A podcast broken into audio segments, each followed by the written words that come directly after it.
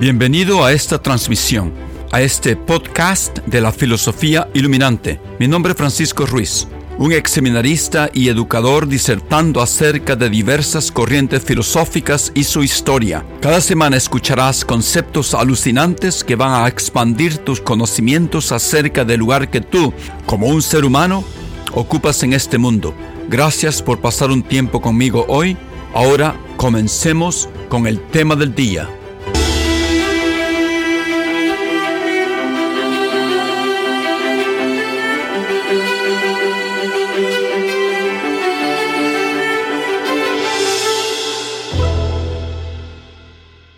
Buenos días, buenas tardes, buenas noches para todos aquellos que me escuchan. Este es Francisco Ruiz, hablándoles a ustedes desde Boston, Massachusetts, USA, USA. En los episodios pasados, en nuestra búsqueda por el concepto humano, en esta nueva serie, hemos estado discutiendo diferentes maneras que nosotros los humanos usamos para adquirir conocimientos. Ya hablamos que el sentido común es una manera. También hablamos de la intuición, la autoridad, como maneras para adquirir conocimientos. Y empezamos a discutir cómo el racionalismo llega a ser otra vía, otra manera para adquirir conocimientos verdaderos. Todos esos son buenas maneras de adquirir conocimientos, pero tienen sus fortalezas y tienen sus propias debilidades. antes de entrar de lleno a la siguiente manera de adquirir conocimientos, que la llamamos empirismo, que fue una reacción filosófica en contra del racionalismo, quiero expandir la vía del racionalismo para adquirir conocimientos verdaderos, dando una exposición de sus orígenes históricos y filosóficos, porque el racionalismo es una de esas corrientes históricas dentro de la filosofía que sigue vigente hasta en nuestros tiempos. Bueno, a final de cuentas, algunos creen que es la característica más contundente, visible, palpable, de alta calidad, extensión y profundidad que nos diferencia de los otros animales. La magnitud de esta diferencia la vamos a tratar más adelante en mis episodios, eh, con mucho más detalle. Entonces, hablando de los orígenes filosóficos del racionalismo, tengo que regresar a las raíces de la filosofía, a la Grecia clásica, a su gran exponente y monumental filósofo llamado Platón. Casi imposible para hacerlo adecuadamente, pero voy a tratar de resumir el racionalismo e idealismo de Platón a las diferentes maneras que nosotros los seres humanos, según él, usamos para adquirir conocimientos en dos episodios. Para refrescar mis conocimientos yo he tenido que me regresar, releer mi texto de filosofía usado en el seminario, que estaba en latín. También he usado otros libros que se usaban en el seminario mayor San José de la Montaña en San Salvador, El Salvador y también he regresado a mis apuntes que tengo que he conservado del seminario palafoxiano de Puebla, donde yo estudié mi filosofía. Y por supuesto, he tenido que regresar a la fuente primaria, la República, llamada la República, el libro de Platón. Bueno, comencemos. Platón defendió a la razón y argumentó que la razón puede proporcionar un conocimiento verdadero de la realidad y de los principios morales, y que todos los seres humanos pueden guiarse por este conocimiento y actuar racionalmente en base a él. Platón escribió un tratado de varios libros llamado La República. En su libro número 7, en el diálogo entre Sócrates. Bueno, como ustedes eh, ya saben, todos los diálogos tienen a Sócrates como el protagonista. Y el hermano de Platón llamado Glaucón se describe, se describe su muy conocida alegoría de la caverna. Algunos lo llaman el mito de la caverna. Otros lo llaman la alegoría de la cueva. Bueno, ustedes pueden escoger lo que más les guste. En esta alegoría, Platón describe varios niveles para adquirir conocimientos. La división básica está entre el nivel del conocimiento verdadero, cuyos objetos están en el mundo inteligible, y el nivel de la opinión, cuyos objetos están en el mundo visible. La alegoría de la caverna nos ofrece uno de los conceptos centrales de Platón, que a saber, eh, que las ideas eternas e inmutables existen en un ámbito intelectual al que solo podemos acceder a través de la razón pura. Ok, este es el cuento.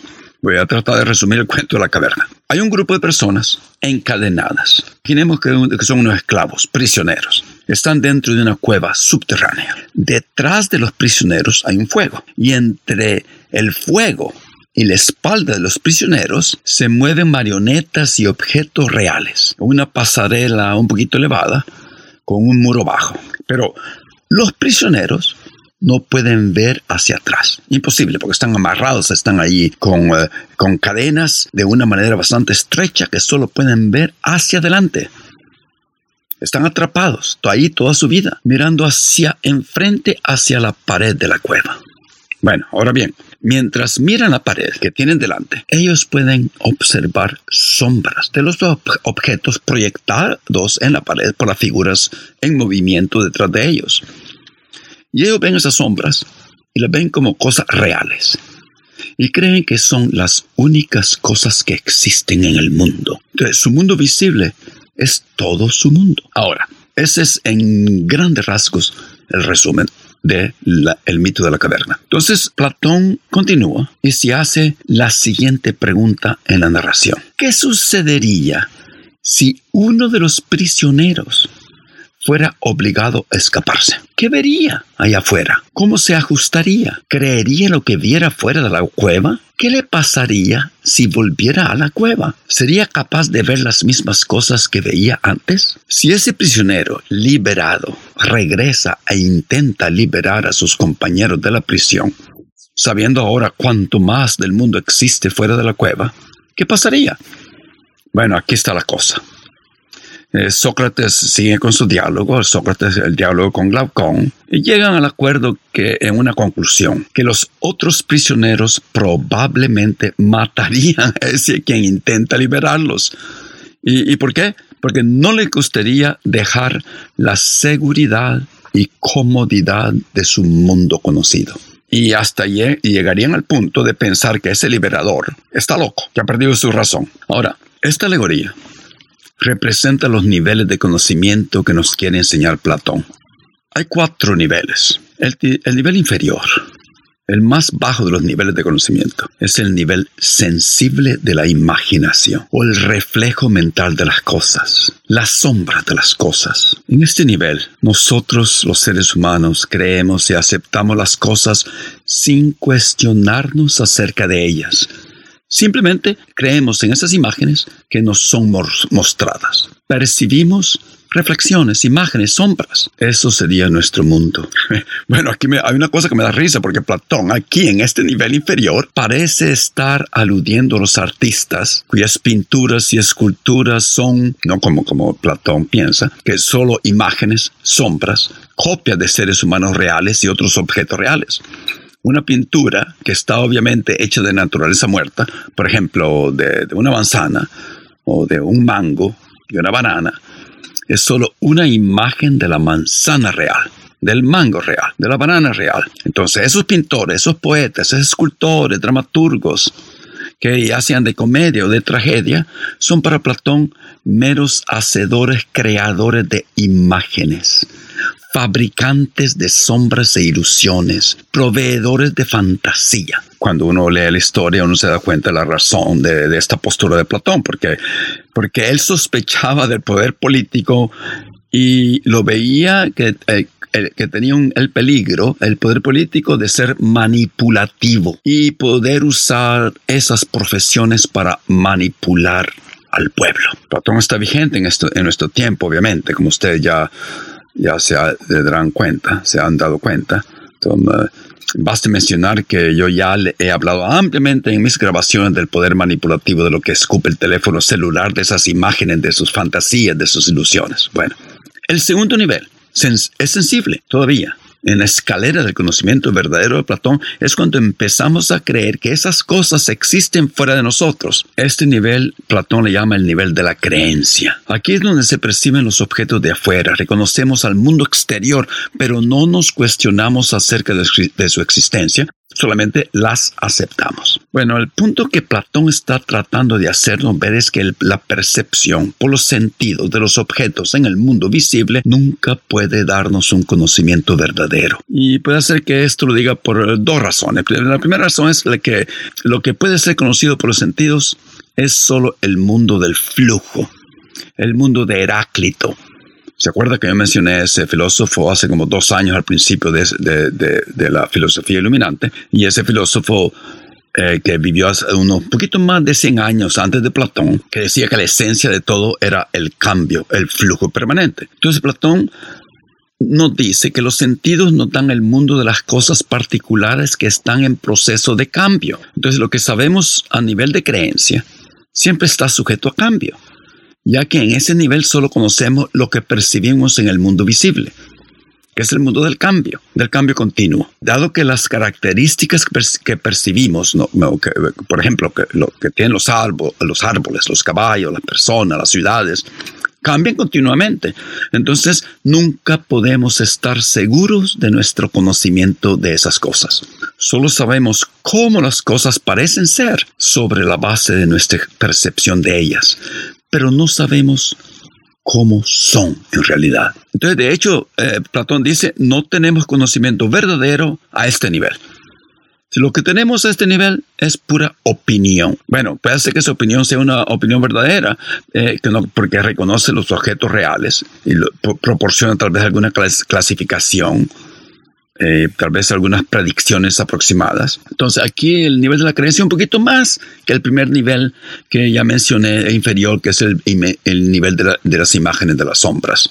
Bueno, eh, la segunda razón por qué nos dice que el, este, estos niveles sensibles no nos dan un verdadero conocimiento eh, es porque Platón está tratando de darnos una segunda razón por la cual la percepción sensorial nunca puede darnos un conocimiento verdadero. Es que el conocimiento derivado de los sentidos nunca puede darnos verdades generales, universales, inmutables, abstractas del mundo inteligible. Los sentidos solo pueden darnos observaciones particulares, cambiantes y concretas.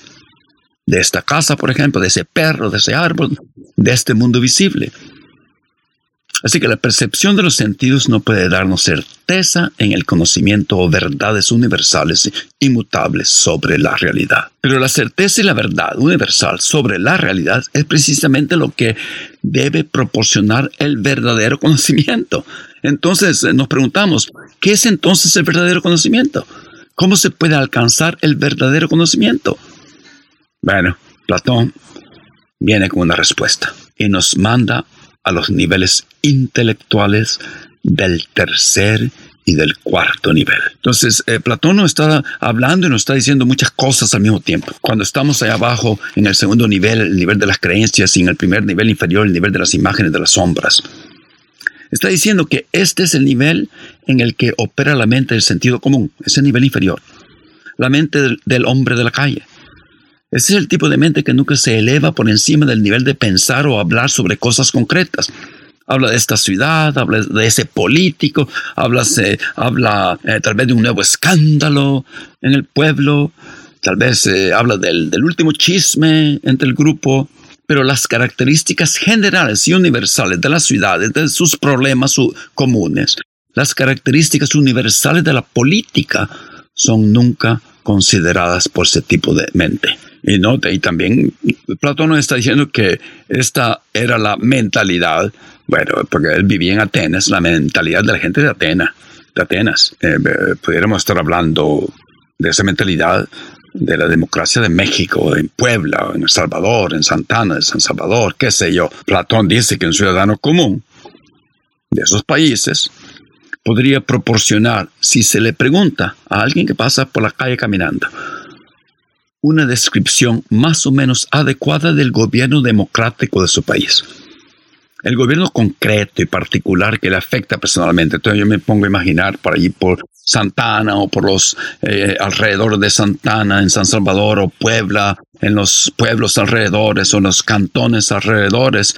Tal vez si yo le pregunto a alguna persona, dijera que la alcaldía del pueblo no sirve para nada porque no rellena los hoyos de las calles. Pero tal persona sería incapaz de identificar los principios sobre los que descansa la constitución de su país, por ejemplo, o las funciones universales del gobierno, o los rasgos que debería tener un tipo ideal de gobierno. Entonces, ¿qué es entonces el verdadero conocimiento? ¿Y cómo se puede alcanzar el verdadero conocimiento según Platón?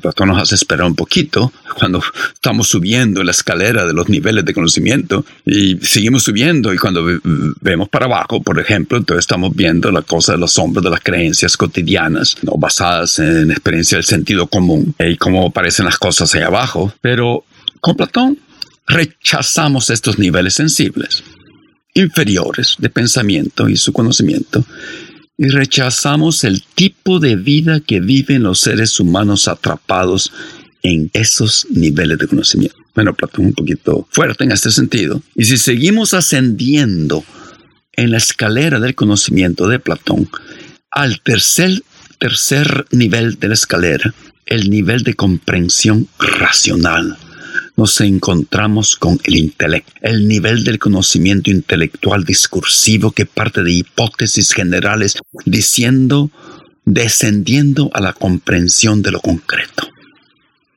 La ascendencia está de la creencia en objetos de percepción concretos, cambiantes y particulares a la comprensión racional o comprensión de conceptos universales, abstractos e inmutables, que son los objetos conocidos por el intelecto, dice Platón. En este tercer nivel de la escalera del conocimiento, tratamos y entramos en el mundo inteligible. En este momento, ya hemos salido de la cueva, ya no somos prisioneros, hemos salido de lo cotidiano, ya hemos salido del nivel inferior de la fantasía artística y hemos luchado por salir de la caverna para llegar, dice Platón, a la luz del sol.